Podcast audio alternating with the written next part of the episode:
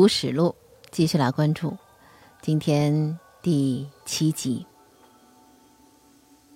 公元前一百十年，在黄河洛水之间嵩山脚下，老太史令司马谈临终之前对儿子司马迁说了一番话。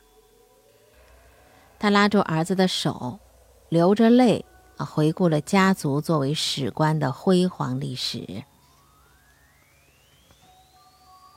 他说：“今天子皆千岁之统，封泰山，而余不得从行，是命也夫，命也夫。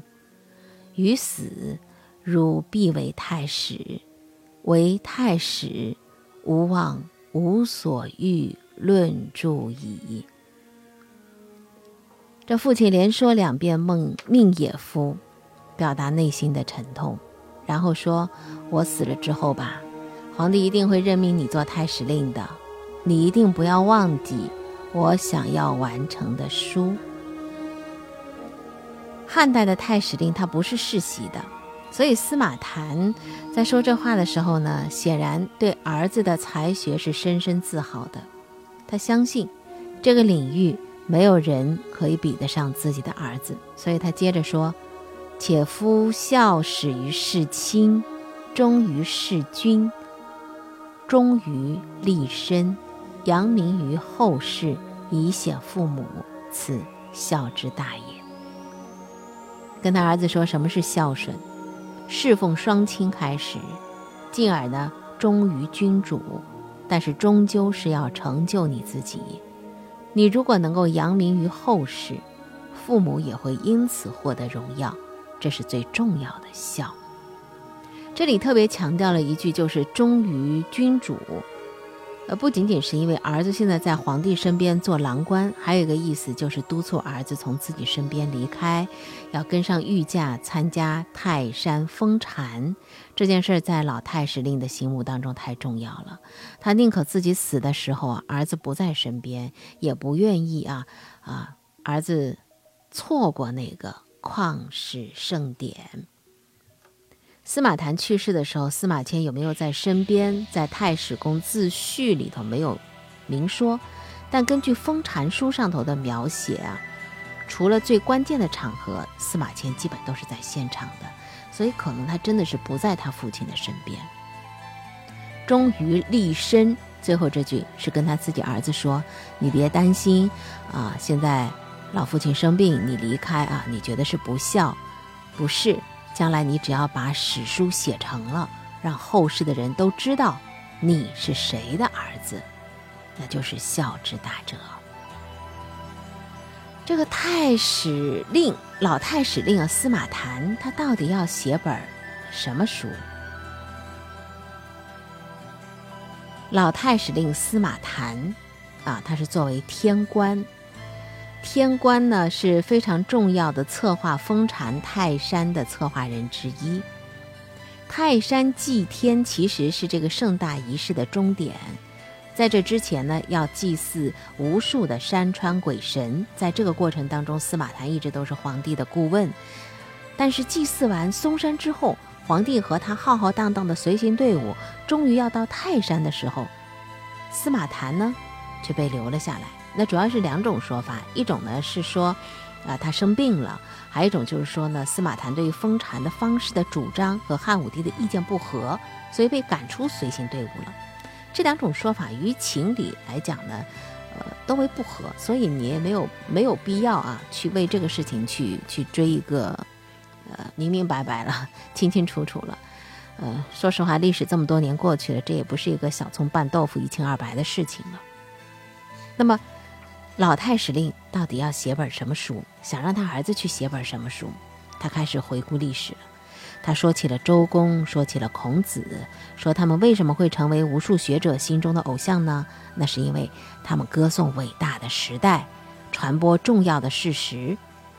孔子作《春秋》，写到鲁国的西郊出现一只麒麟为止，到现在又有四百多年了，再也不曾有一部像样的史书。那个时候诸侯是互相兼并，官方记录流散失传，没有史书也就罢了。但现在不一样了，汉朝兴起，海内一统，贤明的君主、忠良的臣子、愿意为正义而死的士人如此之多。身为太史，却不能够把他们的事迹编辑记录下来，那就是废弃了天下修历史的传统了。啊，这是我特别忧惧的事情，你不要忘记呀！这位父亲对儿子是谆谆教导。这老太史令，呃，终日和古籍以及天文星象打交道，实际上呢，他要比他的儿子呢有大局观。不管当今天子推崇的是哪家主张。总之，世人获得的待遇都还是可以的，这是读书人的幸福时光。老太史令呢，还会读到各种的政府公文，啊，大概就是什么捷报啊之类的啊。远方的土地相继变成国家的郡县，南海上的大岛也设了珠崖等等两个郡。东北的朝鲜虽然没有纳入版图，但也指日可待。总而言之，大汉的疆域之辽阔，远远超过了自以为德迈三皇、功高五帝的秦始皇。这个过程当中涌现的，自然是民主贤君、忠臣死义之士。那么这些人可能来自天涯海角，而许多人出身卑微，完全是靠自己的勇气和才智获得的成功。所以这老太史令就谆谆教导儿子说：“这是啊，呃，真正的盛世啊。那么盛世对天下民众的意义何在呢？但这一刻，这个儿子跟父亲之间的分歧就无关紧要了。更重要的是什么呢？这本书无论如何都要完成。所以在这个原文记录当中是这样写的：迁扶手流涕曰：‘小子不敏。’”请细论先人所赐旧文，弗敢缺。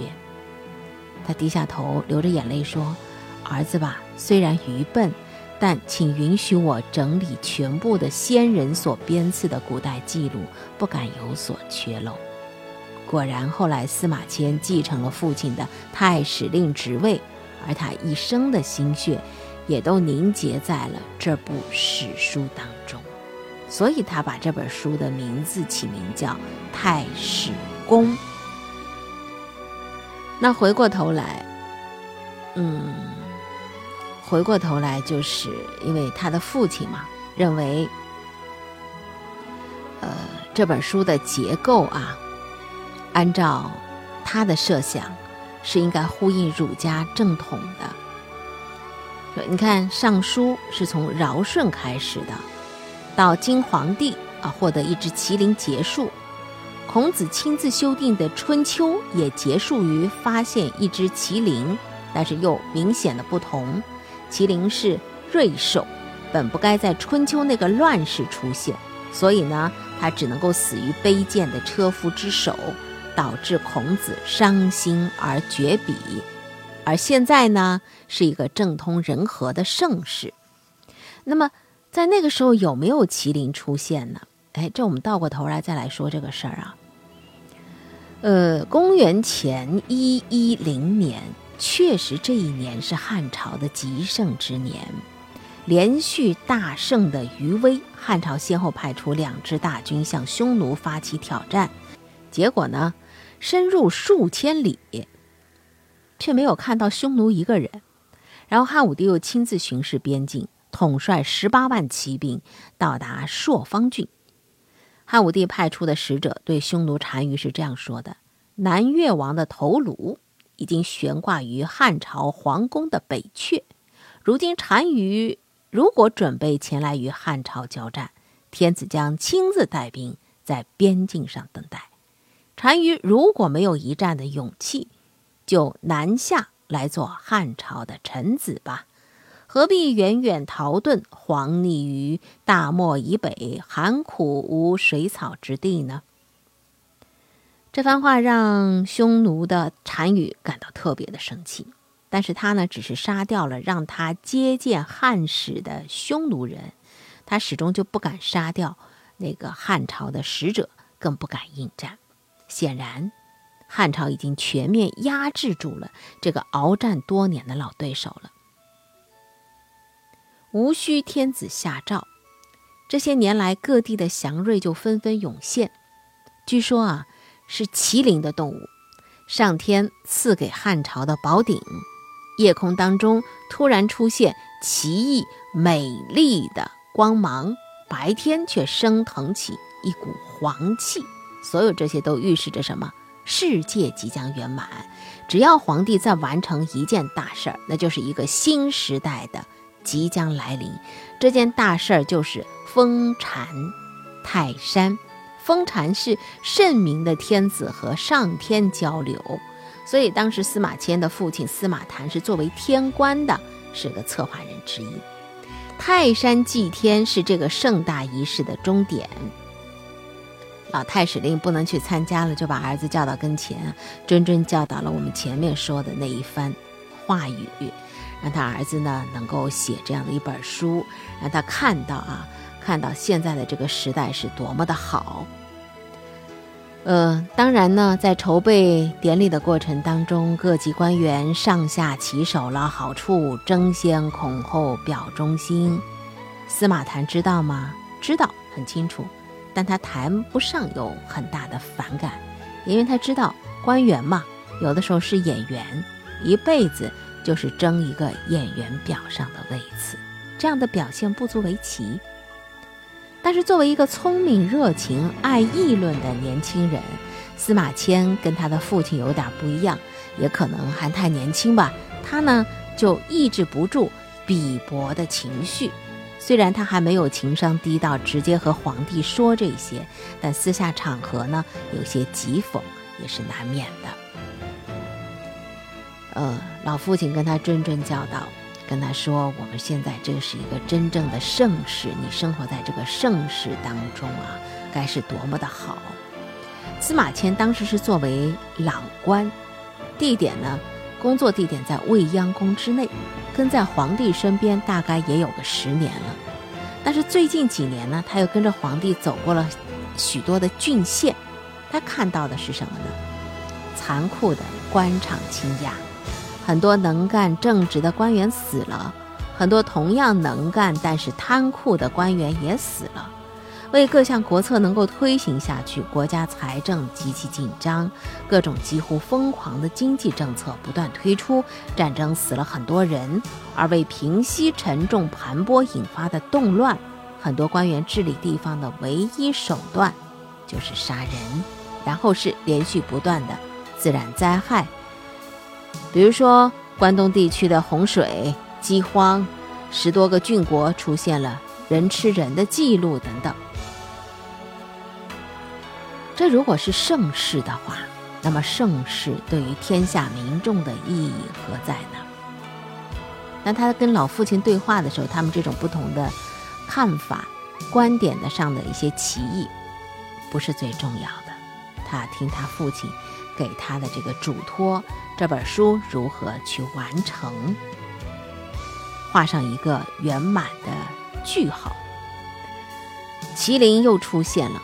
正当其时，所以呢，可以荣幸的被皇帝用来献给上天。史书到这里结束，就是画上一个圆满的句号。我们今天读到的这个《史记》啊，好像嗯，跟他老父亲对他的这个要求有点不一样的，就是最开始上诉到了皇帝，结束也没有到，就是说，哎，麒麟出出现了，这个结束。很显然，汉武帝获得麒麟之后所发生的事情，让司马迁还是克制不住的去想记录它。那么《史记》是怎么样描述当时的皇帝和他统治的这个时代的呢？《太史公自序》里头提炼出了这样的主题：汉兴武士，龙在建元。外攘夷狄，内修法度，封禅，改正朔，易服色，作《经上本纪》第十二。但是问题是什么呢？这个本纪失踪了。按道理说，这是一个盛世颂歌。我们现在读到的《史记》《孝武本纪》是非常奇怪的一篇，《经上本纪》啊，呃，《孝武本纪》就是《经上本纪》。那么汉朝皇帝的谥号通常是两个字，绝大多数第一个字是“孝”，所以这个“孝”字呢，反而经常被省略掉，不说了。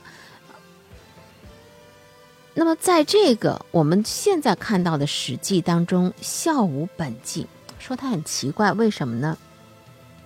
它其中呢，只有汉武帝信用方士、祭祀鬼神、封禅泰山这样的内容，所有的文治武功都没有涉及到。而实际上呢，这一篇就是把《史记》当中封禅书里头的汉武帝那一部分照抄了一遍而已。很早呢是有过这样的一个说法的，说汉武帝当时读到了，读到了司马迁为他自己所做的传记，然后呢有五个字形容汉武帝的态度，叫怒而消去之，也就是说生气了，被皇帝亲手销毁了。如果司马迁笔下的内容和《史记》声称的主题是相符的。也就是说，我是一片盛世颂歌的话，那么汉武帝可能也不至于怒而消去之，是吧？他就没有毁掉这个经上本纪的理由，所以只能是认为司马迁写了另外的一些东西。到底写了些啥东西，不得而知了。那按照司马迁的这个性情，以及他年轻的时候跟他父亲啊，呃，对于朝廷内外的那个不同的见地啊。和认知，我们可以猜出来，他写的那些话语可能不太好听，但有可能是很真实的。好，今天就到这儿。